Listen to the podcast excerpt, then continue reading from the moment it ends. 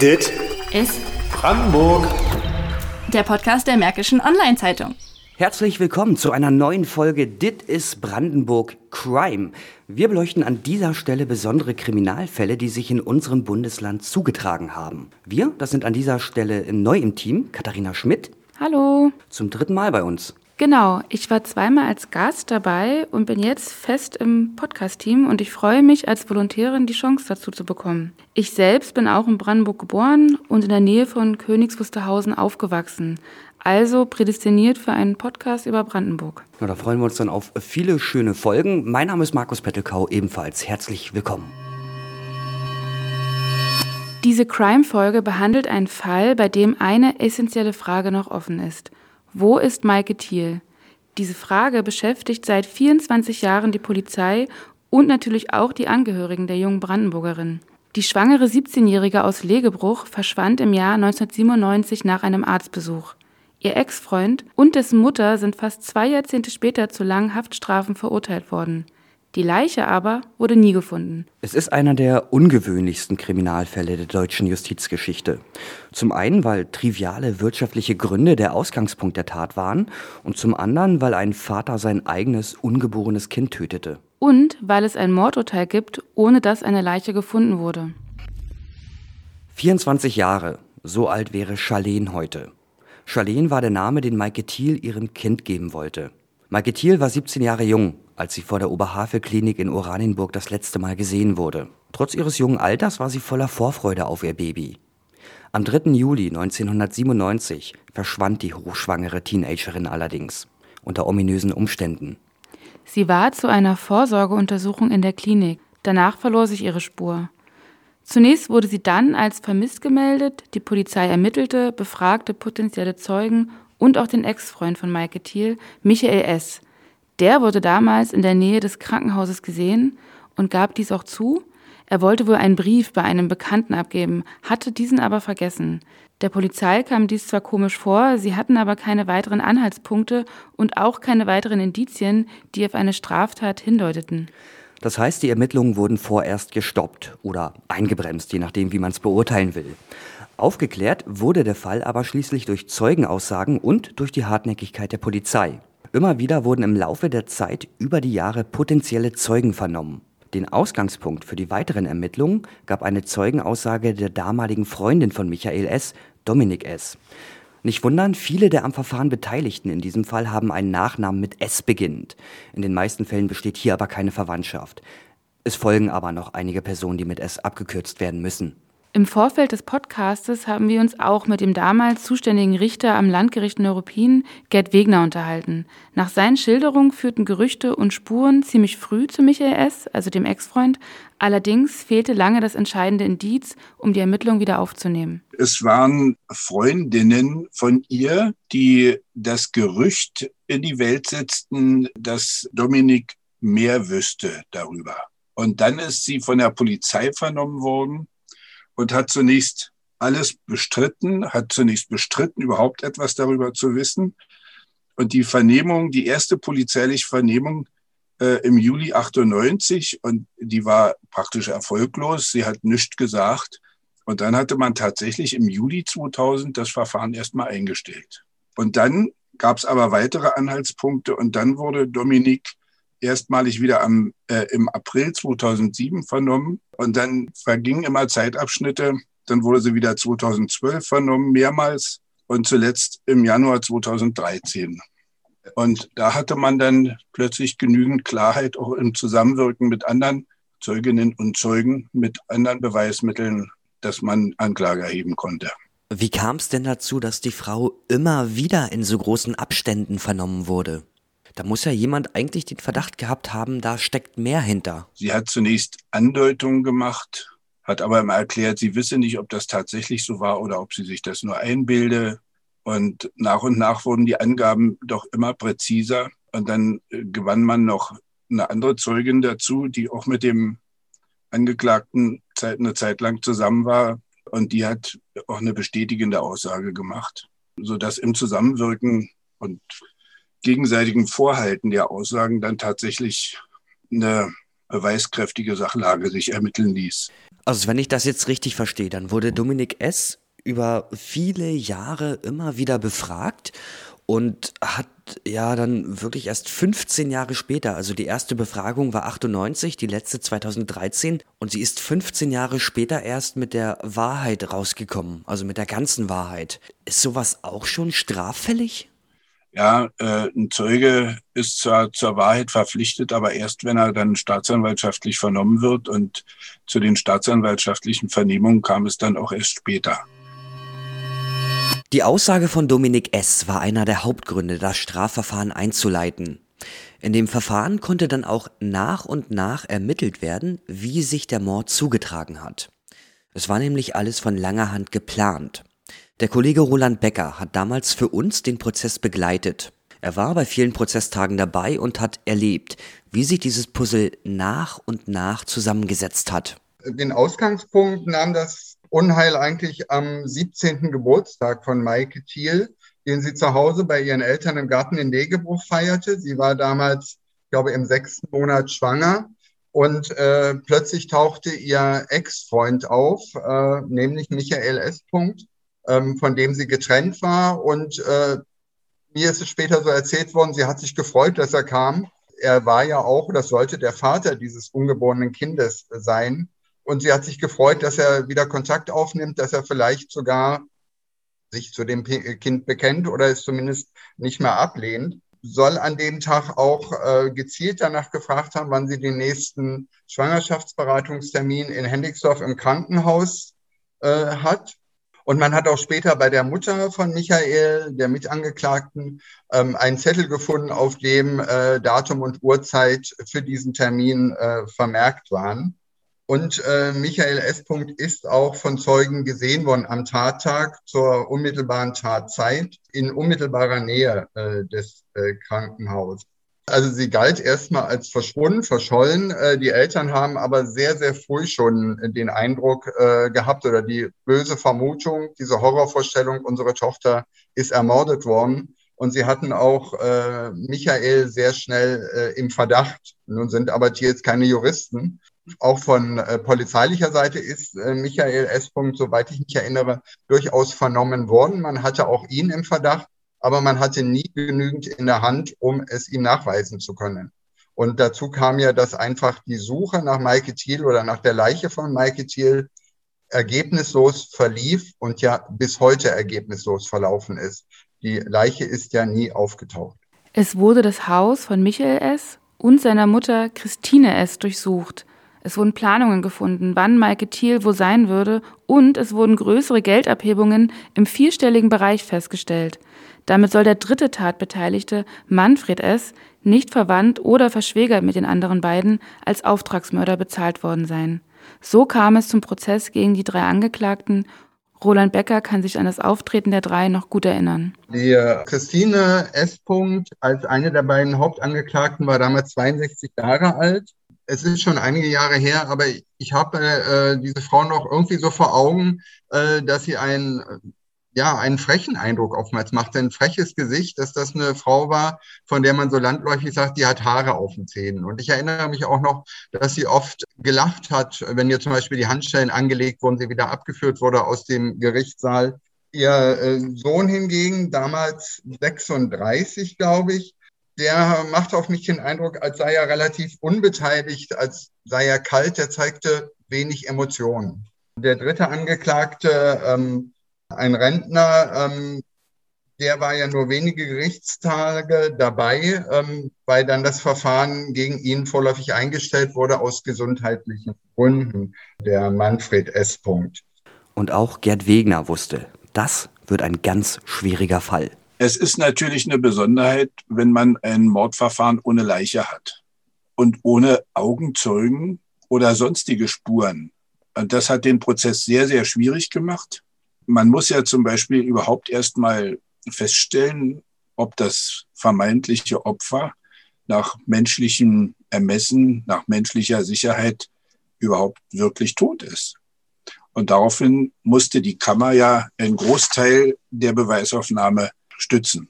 Schwierig war auch das Verhalten der Angeklagten, die zu allem schwiegen.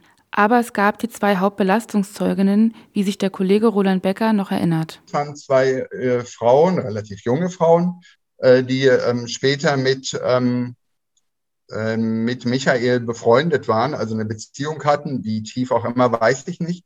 Und äh, beiden hat äh, Michael von der Tat erzählt. Wenn ich mich recht entsinne, der einen auch vor der Tat und nach der Tat nochmal. Und ich erinnere mich auch noch, dass äh, die Zeugin, die eine Zeugin aussagte, dass beide unter der Dusche waren. Und da hat Michael ähm, ihr von der Tat erzählt. Bei der einen der beiden Zeuginnen ähm, hat die Verteidigung alles daran gesetzt, sie als unglaubwürdig darzustellen, weil sie drogenabhängig war und weil auch bei dieser Aussage von Michael wohl Drogen im Spiel gewesen sein sollen. Dennoch hat aber wirklich ein Baustein nach dem anderen hat einfach zusammengepasst. Eben auch mit diesem Zettel, der bei der Mutter gefunden worden war, mit der Zeugenaussage, Michael ist gesehen worden in der Nähe des Krankenhauses genau zur Tatzeit. Und so hat sich ein Mosaik ergeben, was im Endeffekt Richter Wegener überzeugt hat, dass diese beiden den Mord begangen haben, beziehungsweise die Mutter hat äh, ihren Sohn angestiftet, sie hat den Tatplan geschmiedet, der Sohn soll das Auto gefahren oder hat das Auto gefahren und äh, der Rentner ähm, hat Maike in dem Auto erwürgt. Und dann verlieren sich die Spuren. Es gab Hinweise, sie könnte, Maikes Leiche könnte auf einem ehemaligen sowjetischen Truppenübungsplatz äh, verscharrt worden sein. Sie könnte in einer Müllverbrennungsanlage entsorgt worden sein. Und all das kam ja in dem Prozess äh, zur Sprache. Und man muss sich mal überlegen, was Eltern und was Geschwister empfinden, wenn sie hören, äh, unsere Tochter oder unsere Schwester ist auf einer Müllverbrennungsanlage vielleicht entsorgt worden. Ich denke, das will man sich auch gar nicht vorstellen. Für die Eltern ist der Fall noch nicht beendet, kann er auch gar nicht, wird er wahrscheinlich auch nie sein. Das Ehepaar hat seine Tochter und seine Enkelin verloren. Roland war damals mit den Eltern im engen Kontakt. Für sie war immer klar, dass Michael S. irgendwas damit zu tun haben muss. Also sie haben ihn immer als äh, den Haupttatverdächtigen gesehen. Sie hatten auch keine ernsthaften anderen Spuren, wer es hätte gewesen sein können. Sie haben auch alles Mögliche unternommen, um äh, selbst äh, Licht in dieses grausame Dunkel zu bringen, indem sie zum Beispiel auf eigene Kosten, soweit ich mich erinnere, äh, einen Waldweg aufbuddeln ließen, in oder bei Hennigsdorf eine Straße aufreißen ließen, weil es Hinweise gab, ja, da hat man irgendwas Verdächtiges bemerkt oder da ist etwas verbuddelt worden um kurz vorzugreifen, selbst, selbst im vorigen Jahr, ich habe jetzt in dieser Woche nochmal mit den Tiers gesprochen, selbst im vorigen Jahr gab es nochmal einen Hinweis, äh, dass man 1997 äh, etwas Verdächtiges bemerkt hat, nämlich dass jemand etwas eingerollt in einen Teppich in der ähm, äh, Müllanlage ähm, in Legebruch äh, 1997 rum abgelagert habe. Selbst dieser Spur sind die Eltern wieder nachgegangen, aber natürlich äh, vergeblich, weil ähm, es sind Jahrzehnte vergangen seither und äh, diese ehemalige Müllkippe ist längst bewaldet und ähm, man weiß ja auch äh, nach 25 Jahren, was kann man da noch finden nach etwa 25 Jahren. Diese ganzen Anstrengungen der Eltern, das zeigt ja eigentlich nur, wie verzweifelt äh, das Ehepaar war. Also dieser Fall, der kann nie abgeschlossen sein für die beiden, oder? Nein, Tierz haben sich damals sicherlich, und das ist nicht böse gemeint oder negativ, auch ein bisschen in Aktionismus ähm, begeben, äh, weil sie den Eindruck hatten, es wird nicht genügend ermittelt und weil sie natürlich mit aller Macht äh, dieses Verschwinden ihrer Tochter aufklären äh, wollten. Und sie haben eine unbeschreibliche Trauer und Wut empfunden und sie haben sich extrem alleingelassen gefühlt. Sie haben damals auch keinerlei psychologische Hilfe bekommen von irgendwelchen Opferberatungsstellen, von der Justiz, von der Polizei, von wem auch immer. Herr Thiel hat 2015 in einem langen Gespräch mit mir äh, gesagt, man hat damals funktioniert. Aber die Thiels waren logischerweise, wie wir alle es wären in solcher Situation, sie waren vollkommen überfordert von dieser Situation. Und ähm, als wir da 2015 im Garten saßen, ein sehr schöner, sehr gepflegter, blumenstrotzender Garten, äh, in Legebruch, da ähm, hat der Vater gesagt, ja, ich habe überlegt, ob ich einen Grabstein oder einen Gedenkstein, ein Grabstein kann man nicht sagen, einen Gedenkstein äh, setze, aber damals hat er gesagt, aber das bringt ja nichts, weil da liegt ja nicht Maike drunter. Es ist ja kein wirkliches Grab, es ist ja immer noch ungeklärt. Und daher war ich jetzt auch sehr erstaunt, ähm, als er mir in dieser Woche sagte, seine Frau war mit dabei bei dem Gespräch, dass sie jetzt doch einen Grabstein äh, oder einen Gedenkstein aufgestellt haben. weil ein Familiengrab eingeebnet worden ist und sie haben diesen Stein genommen, in ihrem Garten aufgestellt. Und äh, Herr Thiel sagte, ähm, das ist ein Platz, für, um Andacht zu halten, um eine innerliche äh, Befriedung oder äh, zu finden, sich beruhigen zu können, Erinnerungen wachzurufen. Und es ist natürlich auch sozusagen etwas, was sie für Maike tun. Sie pflegen diese, dieses äh, kleine Beet vor dem äh, Gedenkstein, sie bepflanzen es äh, und das ist ihre Art, sich zu erinnern und ja, Maike Gutes zu tun. Du hast ja sicherlich auch mit den Eltern über die Zeit 1997 gesprochen.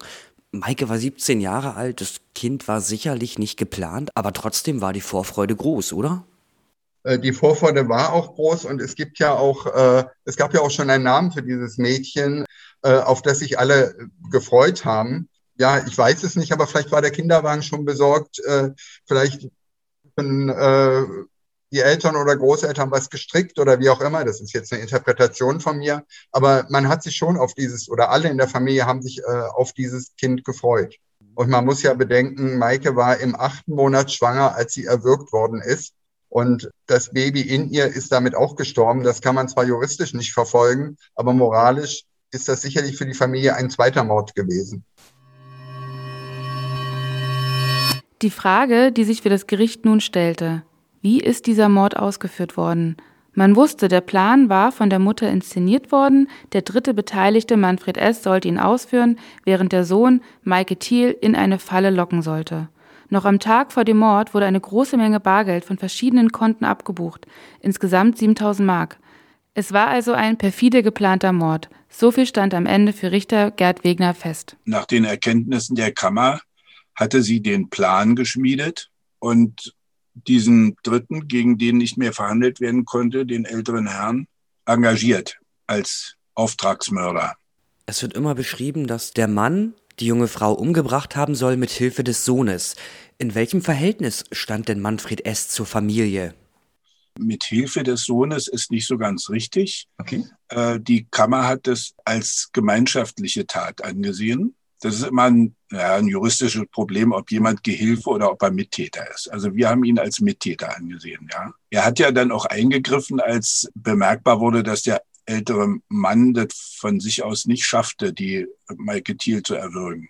Ja, die kannten sich vorher und zwar schon viele Jahre. Er war so im Grunde ein Freund der Familie, ein Freund, der, der dann auch gelegentlich da als Besucher auftauchte und handwerkliche Arbeiten verrichtete und so weiter. Jetzt wurde dieser Mann nicht verurteilt, äh, auch nicht richtig vernommen, soweit ich weiß. Es heißt ja immer, Mord verjährt nie. Trotzdem gibt es jetzt den Fall, dass jemand tatsächlich zu alt ist, um dafür verurteilt zu werden. Er war infolge seines äh, inzwischen eingetretenen Alters äh, so gebrechlich, geistig, ich meine auch körperlich, dass man nicht mehr gegen ihn verhandeln konnte. Es ist ja ein Grundsatz des Strafprozesses, dass ein Angeklagter in der Lage sein muss, sich zu verteidigen. Das heißt, er muss in der Lage sein, dem Prozessgeschehen zu folgen, daraus seine Schlüsse zu ziehen und entsprechend sich zu verteidigen, auch wenn es im Anwaltsprozess dann meist durch den Verteidiger geschieht. Aber trotzdem muss der Angeklagte in der Lage sein, alles zu verstehen und seine Schlüsse daraus zu ziehen. Gab es trotzdem irgendwelche verwertbaren Aussagen von ihm? Keinerlei Aussagen. Er hat durchgängig geschwiegen. Ich weiß, dass insbesondere die Familie der Ermordeten äh, auch immer noch versuchte, äh, von ihm irgendwelche Aussagen zu bekommen und er hat immer geschwiegen. Wir wissen nichts von ihm. Normalerweise führen Spuren am Tatort oder die Obduktion des Leichnams äh, zu den Tätern. In diesem Fall fehlte aber beides. Keine Leiche, kein Tatort. In der 14 Monate andauernden Verhandlung blieben deswegen viele Fragen zum Tathergang offen. Doch nach der Befragung von rund 50 Zeugen und vor allem aufgrund der beiden sich deckenden Zeugenaussagen der Ex-Freundinnen von Michael S. waren sie Richter am Ende überzeugt, es war Mord. Demnach haben die beiden Männer, also Michael S. und Manfred S., der nicht mehr vernommen werden konnte, die hochschwangere 17-Jährige im Auftrag der Mutter heimtückisch und aus Habgier getötet. Sie lockten Maike nach einer Schwangerschaftsuntersuchung im Krankenhaus unter einem Vorwand ins Auto und dann sind sie mit der jungen Frau in ein Waldstück gefahren. Welches ist unklar und der auf der Rückbank sitzende Senior soll sie dann von hinten erdrosselt haben. Dass die beiden Hauptzeuginnen diesen Tathergang so ähnlich beschrieben haben, kann kein Zufall sein, glaubt Gerd Wegener. Und daher fand er auch die beiden Zeugenaussagen als Indizien sehr überzeugend. Ja, Indizien sind Beweisanzeichen. Wir haben zahlreiche Beweismittel verwertet. Die überzeugendsten Beweismittel waren die beiden Zeuginnen. Dominik, eine ursprüngliche Freundin des Angeklagten, und Lydia, eine spätere Freundin des Angeklagten, die sich nicht kannten und die beide aber Angaben darüber gemacht haben, wie ihnen der Angeklagte über die Tat berichtete. Da zieht sich so ein ganzer Kranz von weiteren Beweiserhebungen drumherum. Auch wir haben natürlich auch Zeugen vernommen, die entlastend hätten wirken können, äh, die dann aber auch nicht überzeugend waren. Es ist wirklich ein Puzzlespiel gewesen, das sich über viele Monate hingezogen hat, sodass die Kammer zum Schluss sich eine Überzeugung verschafft hat. Und so kommt es, dass Christine und Michael S. verurteilt wurden. Ohne Leiche, nur anhand von Zeugenaussagen. Nach 14 Monaten und 46 Prozesstagen befand das Gericht beide für schuldig und verurteilte sie zu jeweils lebenslangen Haftstrafen. Die Verurteilten gingen zwar in Revision, das Urteil wurde aber später bestätigt. Der Grund für den Mord waren allem Anschein nach lediglich die drohenden Zahlungen für das Kind. Und das war's auch für heute mit Dit is Brandenburg Crime. In der nächsten Folge, da kümmern wir uns dann um ein ganz anderes Thema. Genau, es war, haben wir mit einer Paartherapeutin aus Fredersdorf gesprochen. Die hat nämlich festgestellt, dass äh, seit dem Ausbruch der Corona-Pandemie mehr Paare ihre Hilfe brauchen. Und wir haben sie dazu befragt, woran das liegt, was der Grund ist und vor allen Dingen aber auch, äh, wie man das wieder retten kann. Genau, das gibt's in zwei Wochen. Mein Name ist Markus Pettelkau. Ich freue mich, dass Sie zugehört haben. Mein Name ist Katharina Schmidt. Äh, ich bedanke mich ebenfalls fürs Zuhören und für Anregungen gerne per Mail podcast.mods.de schreiben. Genau. Vielen Dank und bis zum nächsten Mal.